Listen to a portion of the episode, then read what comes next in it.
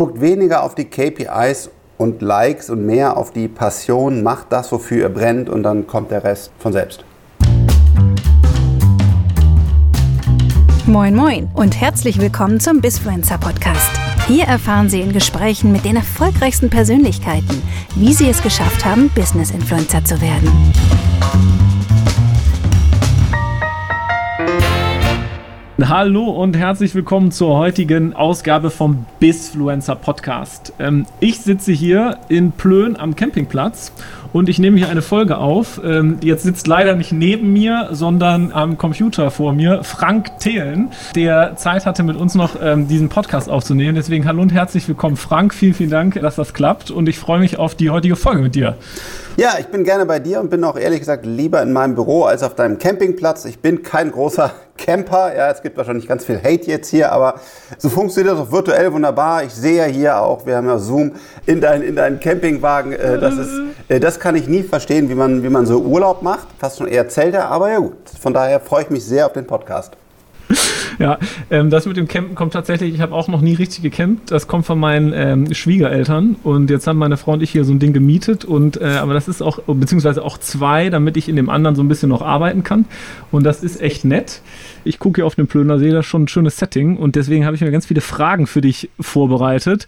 Weil wir sprechen im Bisfluencer Podcast ja über Menschen, die es geschafft haben, Reichweite aufzubauen und andere Menschen mit dieser Reichweite zu beeinflussen. Das auch noch in einem Business-Kontext. Und ich glaube, äh, in Deutschland wird man in dieser Digital- und E-Commerce-Szene weniger Menschen als dich finden, die sowohl in einem Business-Kontext als auch in einer B2C Mainstream ähm, Reichweite, so eine große ähm, Reichweite und so ein Gehör aufgebaut haben. Und ich möchte auch gar nicht mit irgendwelchen, wer bist du, was machst du, ne? Die Fragen hörst du wahrscheinlich in jedem Podcast äh, zuhauf und ratterst die dann runter. Deswegen lassen wir das einfach und fangen einfach an mit quasi, ich habe mir ein bisschen angeguckt in der Vorbereitung auch, was macht denn der Frank heute so und was macht er auch in den, in den neuen Medien. Und jetzt sitzen wir hier am Campingplatz mit meinem Schwiegervater und da bin ich mal so durch mein TikTok gescrollt und sehe da einen enthusiastischen äh, jungen Mann Videos rausfeuern, die eine Million Reichweite haben oder eine Million Plays haben, manche, manche 300k ja.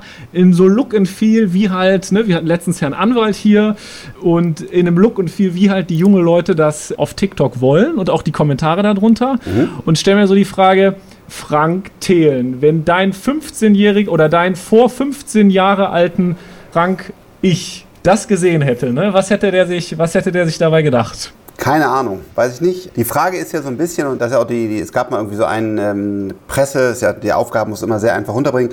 Äh, ist Frank Thelen Dieter Bohlen oder Elon Musk? Das war so eine Headline. Und, Ach krass, okay. Genau, das, also ich bin weder Dieter Bohlen, den ich sehr schätze, äh, liebe Grüße, lieber Dieter, aber äh, bin auch leider nicht Elon Musk. Ja? Aber ich bin halt auch nicht direkt greifbar in, in jede Schublade zu stecken. Und ich glaube, das macht das Leben reich. Mhm. Das habe ich zum Beispiel von meiner, meiner guten Freundin Judith Williams auch gelernt, die ja ein totales Showpony ist, ja, die, die eine Show nach der nächsten macht, dann macht die Let's Dance, dann sagt sie, oh, guck mal hier, diese Creme und, aber sie, sie ist halt facettenreich und, und ich habe durch sie diese, diese Facette des auch Showbusinesses kennengelernt und ich glaube, dass wir sind manchmal zu steif darin zu sagen, der Frank Thelen, das ist ein total professioneller Geschäftsmann, der immer das so und so und so macht. Nee, ich mache, was ich will. Und mhm. ähm, ich, es gibt Grundwerte wie Ehrlichkeit, Zuverlässigkeit, hoffentlich keine Arroganz und so weiter. Aber ob ich dann auch mal in einer jungen Zielgruppe irgendwie lustige TikTok-Videos drehe, wo ich 3D-Printing äh, erkläre oder Quantencomputer, da mag der ein oder andere dann, da gab es natürlich auch eine Menge Hate. Sag mal, was machst du denn da? Wie kannst du denn Quantencomputer in 30 Sekunden erklären? Aber es, kommt, es ist eine große Plattform. Sie wächst und wir, wir haben mhm. jetzt ja gerade gestern eine Million Views aus dem ersten Video gehabt. Und also haben sich eine Million, wahrscheinlich mehr Jugendliche, damit befasst, was da eigentlich kommt. Ja? Und wenn ja, man sich meinen genau. TikTok-Kanal ansieht, dann ist der, glaube ich, für TikTok, schwer sich selber zu loben, aber schon ganz gut, glaube ich. Also ich glaube, ich bin ja. da nicht irgendwie nur irgendwie, mal hier sind die großen Brüste meiner Freundin und nee. hier ist mein fetter Ferrari, sondern genau. Nee. So, und trotzdem funktioniert Und klar, natürlich hat der Frank auch noch für die scheiße Zeit. Oder ich will für mein Leben bunt sein und ich will viel lernen. Ich will genauso lernen, wie man gerade vor dem Podcast mich intensiv befasst hat, wie, wie kommen Raketen hoch und, und äh, an welcher Stelle werden dann die Satelliten freigelassen, wie fliegen die, bis hin zu aber auch, wie kommuniziert heute die Jugend, was ist das Phänomen TikTok und da wird noch ganz viel anderes folgen und das finde ich spannend man sieht halt einen Menschen, der für ein Thema brennt. Und ich finde, das gelingt halt in den Formaten, das rüberzubringen. Und ich glaube, das gelingt, teilweise wirkt das auf mich authentischer, als weil man einfach spürt, dass da jemand ist, der sich mit den Themen gerne auseinandersetzt und das gerne macht. Und selbst wenn das halt nur Leute sehen, die vielleicht sich nicht so detailliert damit auseinandersetzen können wie andere, mhm. aber trotzdem erreicht das dann Menschen und genau. selbst wenn die sich halt zwei oder drei Prozent an dem Thema weiterentwickeln, ist, glaube ich, deine Authentizität, etwas in dem Themenbereich zu erreichen, der oder, oder dem Bedürfnis, der mehr Genüge getan, als halt irgendwie, ja, irgendein PR oder irgendein Interview zu geben für oh. irgendein äh, Format. Ne? Und ich bin, bin Rheinländer und äh, wir, ja, ich auch. Ja, wir haben, glaube ich, gelernt, ja. uns selber nicht ganz so ernst immer zu nehmen und ja. äh, zu sagen, oh, ich bin ja der große Investor hier oder so, ne? Sondern ja. äh, genau das. Und ich finde es auch total spannend, übrigens diese Menschen kennenzulernen, ja, so ein, wie die, wie die auf TikTok. Da gibt es ja dann einen Arzt, den ich jetzt bald treffe und einen Anwalt und dann gibt es diesen einen Informatikstudenten aus Köln und wie die alle da sind und wie frisch die sind und und gestern habe ich äh, mit, der, mit der Diana zu Löwen äh, gesprochen, die mittlerweile auch eine echt ein guter Kontakt geworden ist. Einfach ja. Menschen, die würde ich ja sonst nie ansprechen. Da sind ja Welten ja. auseinander. Aber ähnlich genau wie ein Ralf Dümmel, den ich mit seinen glitzernden Anzügen äh, nicht, nicht angucken würde, sozusagen. Und das, das bereichert ja mein, mein Leben. Das finde ich super cool. Ja. Ja. Wie würdest du jetzt, wenn du, ähm, wenn du deine Entwicklung als Bisfluencer siehst in den letzten 15, 20 Jahren. Ne? Kannst du da so vereinfacht, weil wir sprechen ja oft mit Leuten oder auch in unserem Zuhörerkreis sind ja viele Leute, die eigene Persönlichkeitsmarken aufbauen oder mhm. schon aufgebaut haben oder das planen. Kannst du so vereinfacht so die, die Level mal skizzieren, wie das war? Also äh, du hast angefangen und hattest PR um dich rum gar nichts. Und was waren so vereinfacht die großen Stufen und Evolutionsschritte, die das irgendwie vollzogen hat? Also es hängt alles damit an, dass ich als Deutscher so erzogen bin, keine Kommunikation zu machen. Mhm.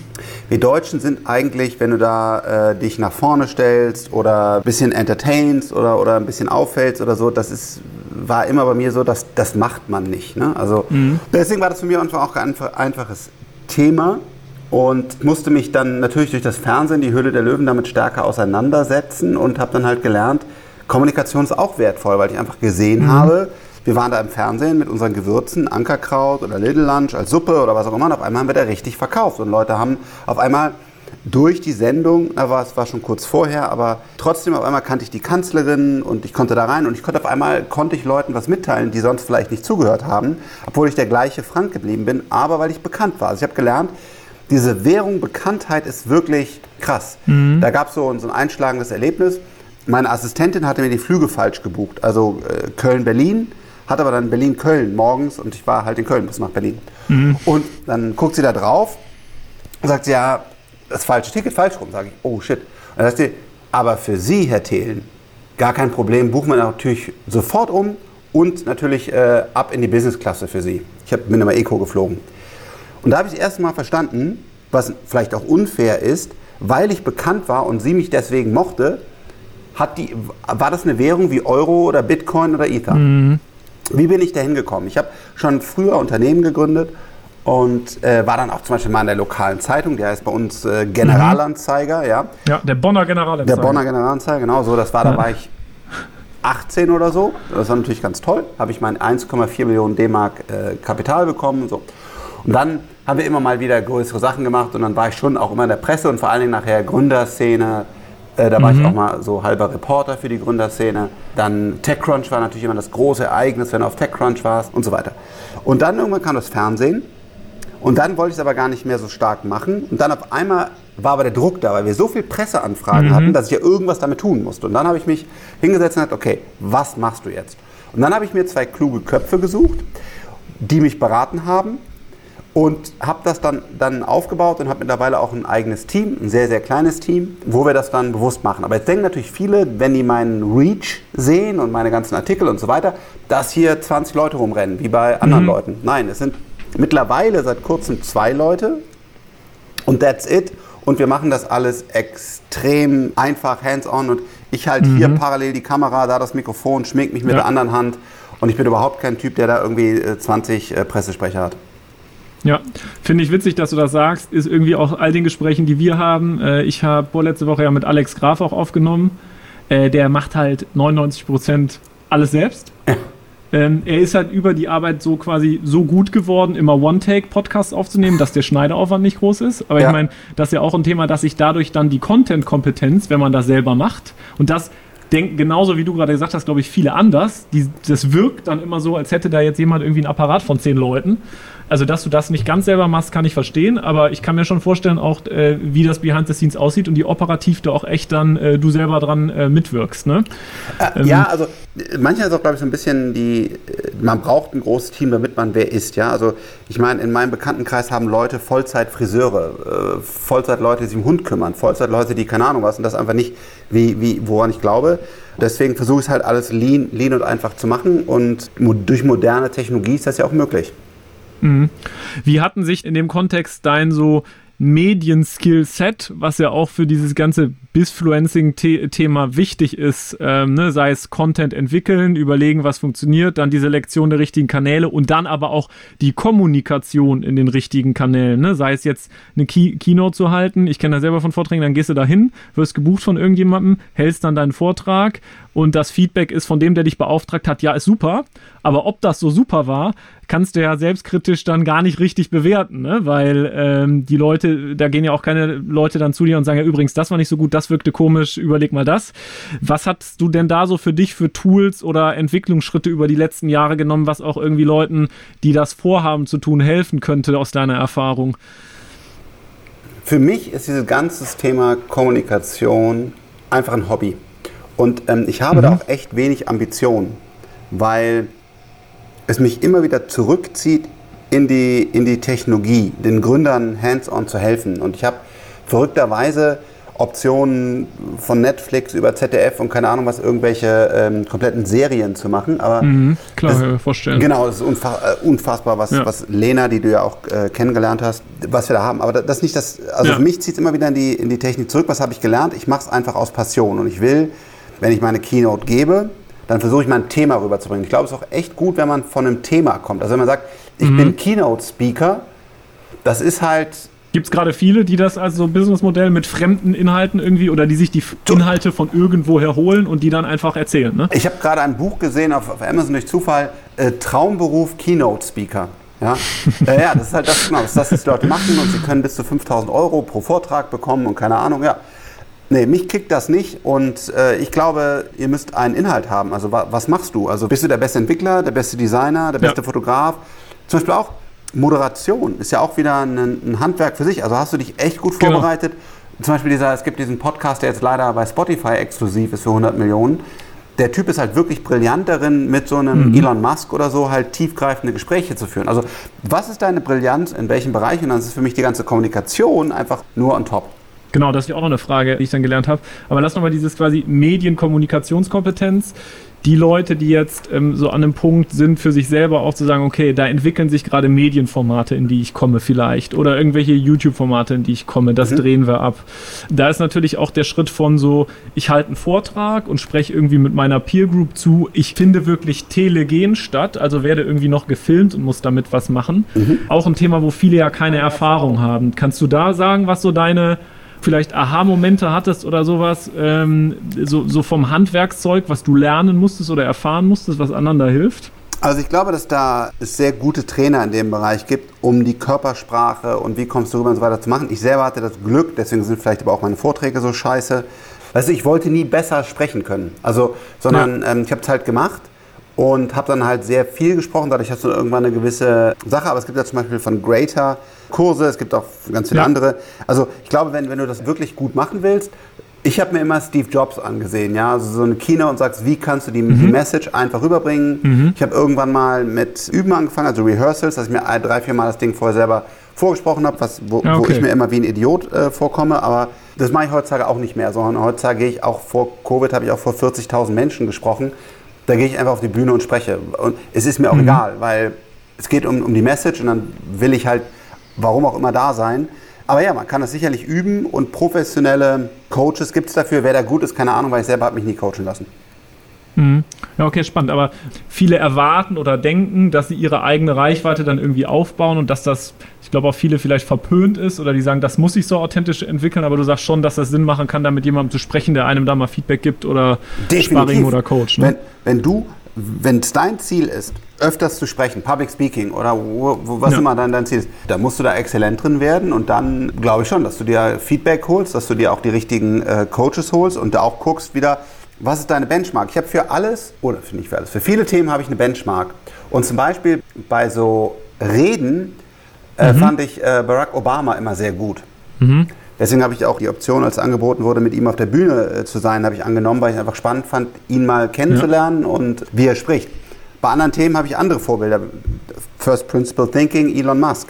Dass man sagt, was ist meine Benchmark an Public Speaking, an Podcasts, an keine Ahnung was.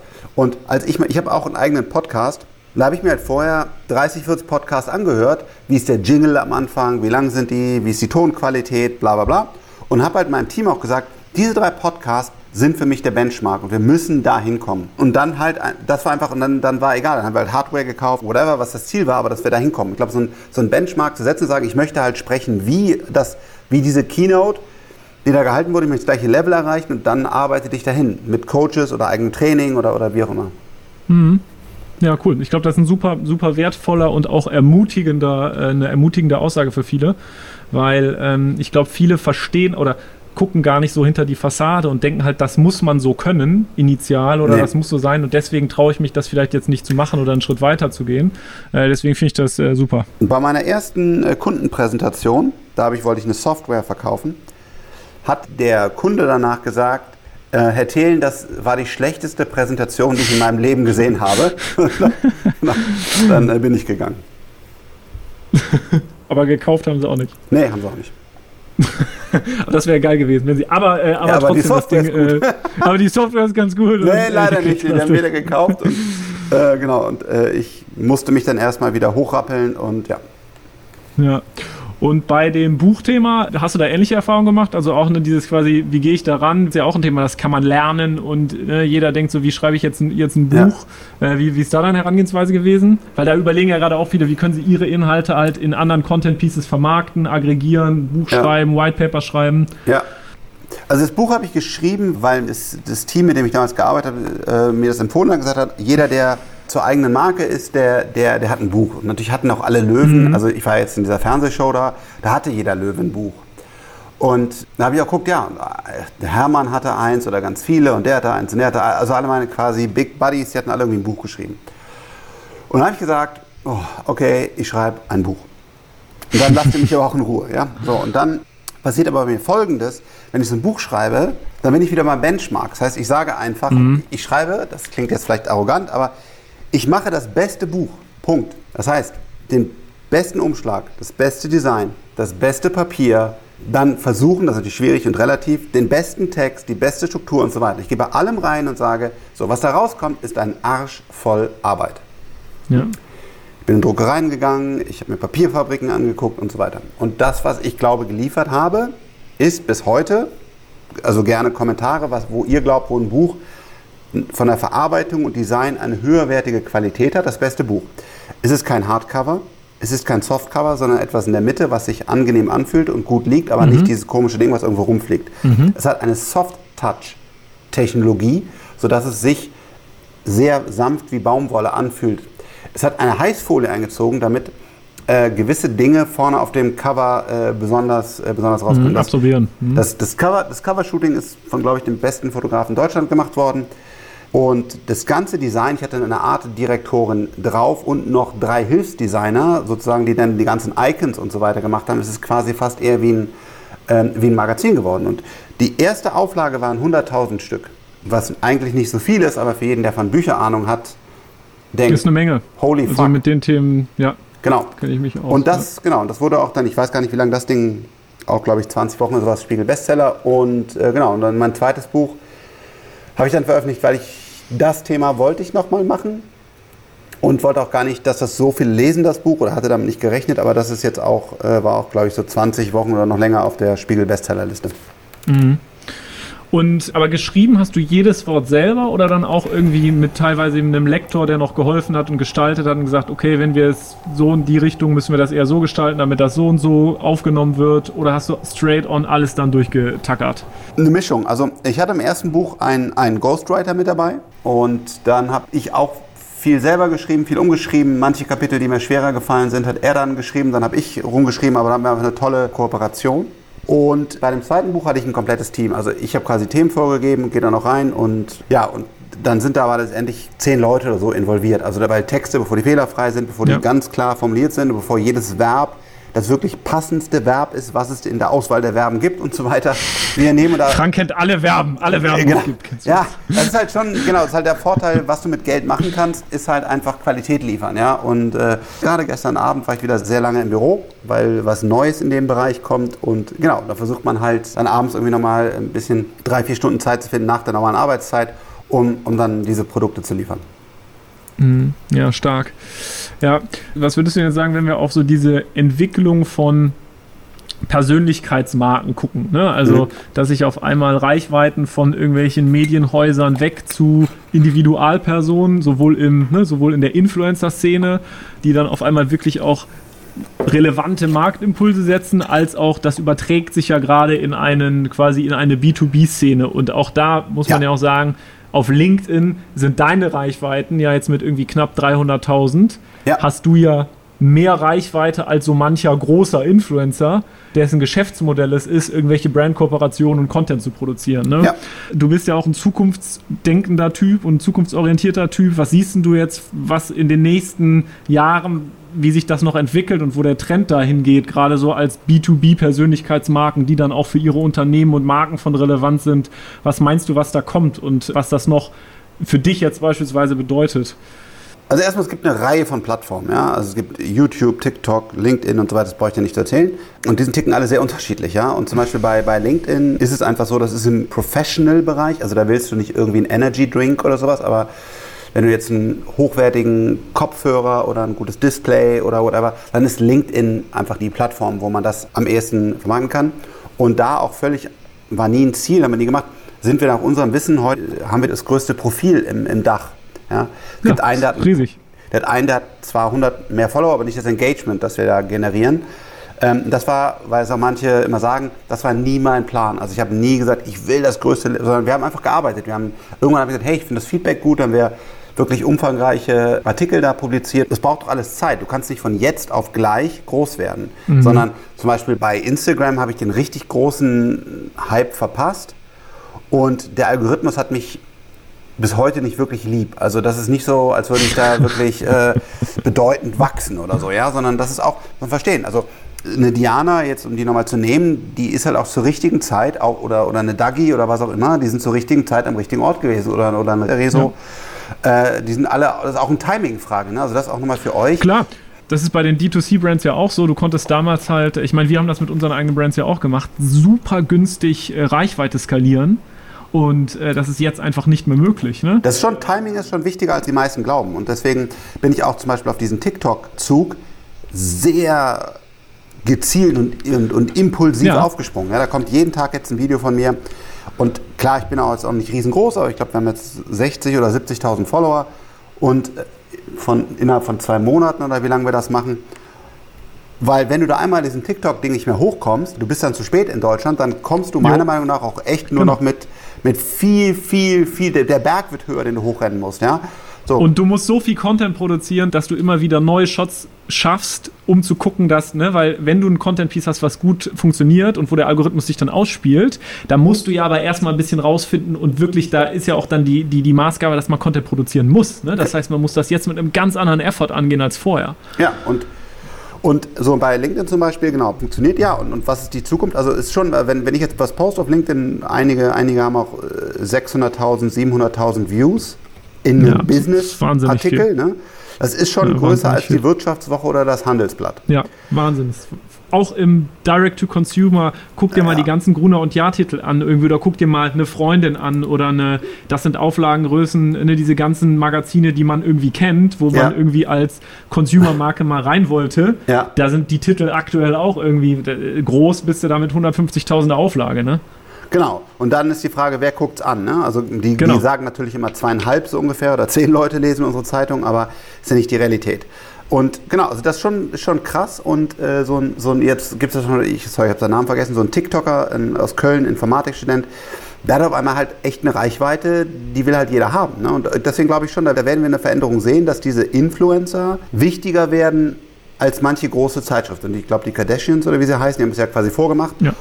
Und das wird kommen. Und du wirst auch im B2B-Bereich Leute haben, die halt dann professionell für, keine Ahnung was stehen, für Startups oder für Finanzierungen oder für Know-how am Aktienmarkt oder für hochwertige, keine Ahnung was auch. Und das wird ein ganz entscheidender Faktor werden, wie man mit denen zusammenarbeitet. Wir selber machen das bis heute nur, wenn, wenn uns einer kontaktiert, den wir mögen, oder ich kontaktiere die Leute sogar oft. Logitech zum Beispiel. Gucke hier auch gerade durch eine Logitech-Kamera und habe eine Logitech-Tastatur, weil ich die Produkte einfach mag. Da habe ich eine Kooperation gemacht. Aber bei uns ist das noch nicht, dass man kann damit wahrscheinlich echt viel Geld verdienen. Das weiß ich nicht, weil wir das einfach noch nicht versucht haben. Aber da jetzt, ne, wenn man jetzt quasi mit den 30 Folgen Bisfluencern, die wir jetzt im Nacken haben, finde ich, differenzierst du dich schon von anderen, weil wenn man jetzt mit einem Tim Hendrik Walter, also mit Herr Anwalt spricht, Ah, du hast einen muss selbst der, Ja, hm? ja, ja, also äh, letztens aufgenommen, richtig geil. Also Sorry, ich bin aber das so, ist genau der Punkt. Das ist genau der Punkt. Er hat es geschafft, sehr spitz der Anwalt zu sein. Und ich habe gerade gesagt, ich weiß gar nicht, wer das ist, aber da gibt es so einen Anwalttypen auf TikTok. Und du sagst schon, der war in deinem Podcast. Das ist das, was es ist. Spitz. Die Frage ist, wie schaffst du es herauszustechen? Das hat er äh, glorreich geschafft, wenn er es auch schon in einem Podcast geschafft hat. Genau. Ist halt der Anwalt. Punkt. Deswegen, wenn ich das auf dich jetzt transportiere, weil ich mache jetzt so den, den Erstrechtsschluss, ne? Ja. Also, da, da können jetzt viele Leute oder auch aus meinem Dunstkreis kommen schon, äh, gibt es schon die Stimmen oder viele Stimmen, die sagen, hä, ja, aber was macht der denn? Der ist Anwalt und der macht halt wirklich noch Mandatsarbeit. Ja. Der arbeitet wirklich in seiner Kanzlei, macht morgens Content, mittags Content, Abend Content, aber er liebt das und findet das richtig geil. Also deswegen, der Mann, ich bin großer, großer Fan.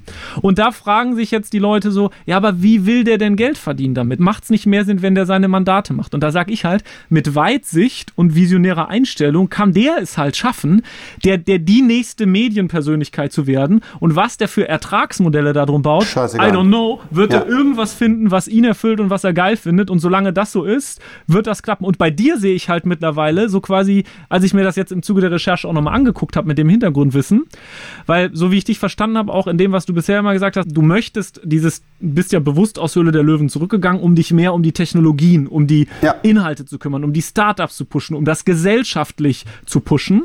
Und ich habe jetzt so gesehen, als ich dann deinen TikTok-Kanal mir angeguckt habe, dass du da auch so, glaube ich, einer der Menschen bist, die da die Möglichkeit haben, quasi das Next Level nochmal zu bauen und sich um diese Themen, für die du stehst, nochmal eine ganz andere Reichweite auch über so ein Medium TikTok äh, aufzubauen und ganz andere Dimensionen als erreichst als Höhle der Löwen. Klar ist das ein ähm, erfolgreiches TV-Format, ne, alles gut, aber und das fand ich eben faszinierend und ich finde, das erfordert schon viel Mut und visionäre Einstellung, das jetzt so zu machen, ne? Ja, also danke, aber das glaube ich auch. Das ist nicht so mutig, aber der echte Wert entsteht in der Langfristigkeit. Und wenn du jetzt kurzfristig sagst, ja, du kannst den Werbedeal schießen oder das oder das, ja, kann man noch Geld mit verdienen oder ich kann noch eine Stunde mehr an meinen Anwaltskunden berechnen. Aber wenn du siehst, wie wirklich erfolgreiche, und das wird dann auch oft in Euro oder Dollar gemessen, Menschen ticken, die ticken langfristig. Und die sagen eben nicht, ich mache jetzt TikTok, sondern die sagen halt, pass auf, ich finde das spannend, ich probiere das mal, dann gucke ich mal, wo ich dahinter. Ich meine, wie bin ich Investor geworden? Ich wollte Geld verschenken, im schlimmsten Sinne des Wortes. Ja, wir wollten aber sagen, wir haben eine Million, wir machen daraus 100.000 Euro Scheine, wir geben die in die Community zurück, weil es wirklich hart ist, ein Startup aufzubauen. Wir glauben nicht, dass davon was zurückkommt, aber so be it. Und daraus bin ich heute Investor geworden. Und ich glaube, wenn du immer direkt sagst, hier muss ich eine Rechnung stellen und da das, also das also sage ich auch meinem Portfolio immer, ja. Da haben wir auch hier manche leider, die, die immer nur nehmen und wenig geben, das sind glücklicherweise wenige. Du musst langfristig fair und vernünftig geben und nehmen und dann, dann ergibt sich das, kommt da äh, irgendwas Gutes bei rum. Und das, ja, wenn, ich glaub, und ich glaube, so, so ein Anwalt, was immer der dann macht, ja, und, und wenn es ihn einfach nur gute Kontakte bringt und gute Gespräche bringt oder irgendwann mal äh, ein Lächeln bei, bei der Pizzeria, weil er sagt, oh, du bist doch der Anwalt, weißt du was, komm, ich lade dich hier noch auf einen Espresso ein oder whatever, ist doch egal. Fußgängerzone ist bei dem schon Thema, ne? Echt? Mittlerweile. Ja. Wie viele Follower hat er Also denn? äh, 2,2 Millionen oder so. Oh, Jesus, krass, okay, wow. Ja, der Fußgängerzone, also das, das ist dann so witzig und das fand ich so das Geilste. Ne? Der geht dann halt auch auf eine Tagung, eine Fachanwaltstagung, wo ihn keiner kennt von den 40-jährigen männlichen Juristen, aber dann irgendwelche Mütter ankommen, die Anwälte sind Ja, ja. und Selfies für die Töchter schießen wollen, Ja, weil sie ihn halt kennen. Ne? Das finde ich schon, schon krass. Und deswegen aber auch da meine Frage, weil du hast ja auch gesagt, dass du deine Medientätigkeiten selektierst. Ne? Könntest du dir denn vorstellen, wenn du die Reichweite selbst ownst und dann daraus was aufbauen und quasi deiner Mission und deinen persönlichen Antrieben diese quasi gesellschaftliche Themen zu erklären, was, wie sich Technologie entwickelt und da auch einen so diesen ja, Lehrauftrag in irgendeiner Form ähm, den zu befriedigen. Könntest du dir vorstellen, dann wieder auch mehr zu machen? Ja, gerade auch perspektivisch, wenn ich noch viel älter werde, dann das zu nutzen, ja, vielleicht. Also heute will ich weniger. Man kann auch ganz ehrlich äh, sagen, äh, warum machen wir heute diesen Podcast? Weil ein gemeinsamer Freund von uns, den wir jetzt hier nicht nennen wollen, äh, mich darum gebeten hat. Und dann mache ich dir gerne den Podcast für dich, weil es einfach ein Netzwerk aber vielen Dank nochmal, vielen Dank nochmal an die, an die Stelle, äh, an den gemeinsamen Freund. Und ich bin auch wirklich sehr dankbar, dass äh, wir die Möglichkeit Wa- haben, hier so mit dir darüber zu sprechen. Weil, genau, weil ansonsten mache ich auch möglichst wenig Podcasts und auch wirklich nur noch große, weil ich will jetzt mich konzentrieren auf äh, meine Startups. Das heißt, aktuell kann ich mir das nicht vorstellen, noch mehr zu machen, sondern ich versuche wirklich, wo ich einen Hebel habe. Außer es kommt jetzt sowas wie TikTok zum Beispiel und da weiß ich, entweder mache ich das jetzt, weil die haben mir, die haben mir auch geholfen, haben ein Team beiseite gestellt und so. Und da ich diese Option, die, das musst du jetzt nehmen, weil sonst ist sie weg und dann bist du auf TikTok, kommst Ja. du nie wieder hoch. So, wenn sowas ist, dann Inter Intermate hat die Kampagne gemacht, ne? Genau, das war eine, genau, total, also TikTok selber hat uns kontaktiert und haben die eine echt fähige Agentur gebracht und so und das haben die einfach Ja, genau. geholfen so. So und das war halt Cool, eine, ja. eine Opportunity, äh, die ich nehmen wollte, deswegen habe ich es gemacht. Aber ansonsten versuche ich wirklich ernsthaft gerade Medien, Medien runterzufahren, bewusst. Zum Beispiel, ich schätze sehr äh, Markus Lanz, da, da bin ich vielleicht das ein oder andere Mhm. nochmal und so, aber ansonsten wirklich äh, weniger zu machen, mehr hier äh, am Schreibtisch für meine Startups zu arbeiten. Ja, spannend. Äh, hab schon auf jeden Fall äh, viel gelernt. Ich glaube, von dir kann man, weil du so ein breites Spektrum an Erfahrungen hast, ne, im Gegensatz zu vielen Bisfluencern eben noch ein Level in deiner Medienreichweite drüber bist. Stundenlang kannst du irgendwelche Sachen erzählen und erklären, wie was funktioniert aus deiner Erfahrung. Was hättest du denn für einen Tipp, wenn jetzt jemand äh, dich anruft und sagt, du hör mal, Frank, ich bin jetzt morgen zu dem und dem Thema bei Markus Lanz oder bei äh, dem und dem Fernsehsender und die haben mich zu dem und dem Thema gefragt. Äh, was würdest du dem denn mit auf den Weg geben? Ähm, sprich mit Profis. Ja, weil so eine Fernsehshow, wenn du das erste Mal bist, kann, kann auch hier eine, ich weiß gar nicht, ob man da überhaupt noch buchen darf oder äh, die mich da beraten haben, die heißen Mars, M-A-A-S-S, glaube ich. Mars Mhm. ist jetzt eine von wahrscheinlich hunderten, die es gibt, aber das sind Profis, die haben selber mal bei, bei Markus Lanz gearbeitet und Mhm. die können dich dann darauf bringen, wie läuft so eine Show ab, was passiert da. Du setzt dich zum Beispiel auf den Sessel und dann hast du irgendwie gesehen, oh scheiße, das Hemd ist zu eng oder das. Also du musst schon gucken, wenn du so, Genau. eine, so eine Show bist, da können ja tausend Sachen passieren. Und, und äh, ich gehe da natürlich heute rein so quasi wie, keine Ahnung was, weil ich halt, das kenne ich halt, ja. Und diese 100 Kleinigkeiten, wann musst du wie, wo gucken, wie geht deine Kamera an, was solltest du anziehen, damit das passt, wie, da, da, da. Ich glaube, es ist schon gut, sich da einmal Coach zu holen oder eine Beratung, bevor man dann in so eine, so eine Show geht. Ist dann schon eine große Medienpräsenz. Und immer lernen, ja. Ich zum Beispiel war jetzt neulich, weil ich, weil ich den echt spannend und irgendwie cool finde, mit Dieter Bohlen essen. Habe ich einfach äh, angehauen und gesagt, ey Dieter, pass mal auf, würde echt gerne mal. Wahnsinniger Typ. Total, Wahnsinniger Typ. Was der auf Instagram an Reichweite Das- aufgebaut das fand hat. Sein eigenes Medien-Powerhouse, da ziehe ich den Hut vor. Genau, richtig so. geil. Und manche sagen ja auch, ja, das ist doch ein Idiot und so. Nee, das Nee, der, der Dieter, klar, der ist jetzt kein At Atomphysiker oder so, ne? aber das, im Entertainment-Bereich macht er das wirklich gut. Also macht er das, da können ganz viele Leute einfach mal die Klappe halten. Der postet jeden Tag, der macht Entertainment, der kriegt seinen Scheiß auf die Kette und das abwechslungsreich, immer andere Formate. Seit Jahrzehnten. So. Und dann zum Beispiel, genau, ich, ist das für mich halt auch eine große Freude, solche Menschen kennenzulernen, mit denen über die Themen zu sprechen. Ich versuche halt immer von, genau, von möglichst viele Persönlichkeiten zu treffen und von denen zu lernen. Und äh, das kann ich auch euch mitgeben, wenn immer ihr jemand habt, von dem ihr lernen könnt. Versucht, ich weiß, es ist schwierig, versucht halt ein Mittagessen oder ein Abendessen oder sowas mal zu bekommen. Wenn ihr Leute für Business ansprecht, sprecht sie sehr konkret an. Nicht irgendwie, hey, wollen wir mal einen Kaffee trinken gehen, sondern du machst doch den Podcast, da ist das. kann ich dir da helfen oder können wir darüber sprechen? Weil du, du kannst von diesen Persönlichkeiten, deswegen bin ich auch heute so vielleicht in einem einen oder anderen Feld ganz gut, weil ich das Glück hatte, echt krasse Persönlichkeiten mit denen zusammenzuarbeiten. Also bei uns ist Tencent investiert, die haben eine Marktkapitalisierung von 500 Milliarden. Die ganzen Löwen, die ich ja alle kennengelernt habe, jeder hat ja seine eigenen Nuancen von dem, was man da lernen kann. Ich habe immer mich ja. hingesetzt und gesagt, wie machst du dein Büro? Wie funktioniert dein Produkt? Was sind deine Herausforderungen? Ich habe von allen versucht, immer, immer, immer zu lernen. Und genau, daraus habe ich dann zwei, drei Dinge mitgenommen und deswegen äh, kann ich heute zwei, drei Schritte geradeaus gehen. Dann haben wir, glaube ich, auch von dir schon jetzt echt viel gelernt und viel mitgenommen. Jetzt muss ich das natürlich, eigentlich war das jetzt eine Steilvorlage, um zu sagen, lieber Frank, ich würde gerne bei einem Mittagessen von dir lernen, wie ich meine Interview-Skills konkret verbessern kann, weil ich demnächst ein äh, TV-Interview geben werde. So. Ja, genau. Äh, dann, das, dann, ist die ehrliche Antwort. Ich habe dir gerade gesagt, ich habe leider keine Zeit. Mist, deswegen, falsche Frage. Genau, muss das leider, genau, muss ich leider, I'm sorry, das passt aktuell nicht. Äh, aber wenn du die, wenn du die äh, verbessern willst, die Skills, dann schau dir ernsthaft gute, gute Moderatoren an und versuche zu lernen, was machen die, was machen die besser als ich. Und da gibt es eine Menge toller Beispiele an guter Moderatoren. Es gibt auch ja. 90% Scheiße, da frage ich mich echt manchmal, äh, warum, nämlich zum hundertsten Mal fragen, was sind deine drei Tipps für Startups? Äh, aber es gibt halt auch, wie John Rogan zum Beispiel, halt auch einige, die echt herausragend sind. Wer ist das aus deiner Sicht in Deutschland, das Benchmark? Markus Lanz? Ja, ich finde, der Markus hat sich da auch echt stark entwickelt und gerade auch, wie er das jetzt macht und so und den Mut, den er hat, den Leuten auch wirklich Kontra zu geben. Und es ist ja auch nicht einfach, wenn man den Leuten ins Gesicht guckt, dann wirklich die schwierigen Fragen zu stellen.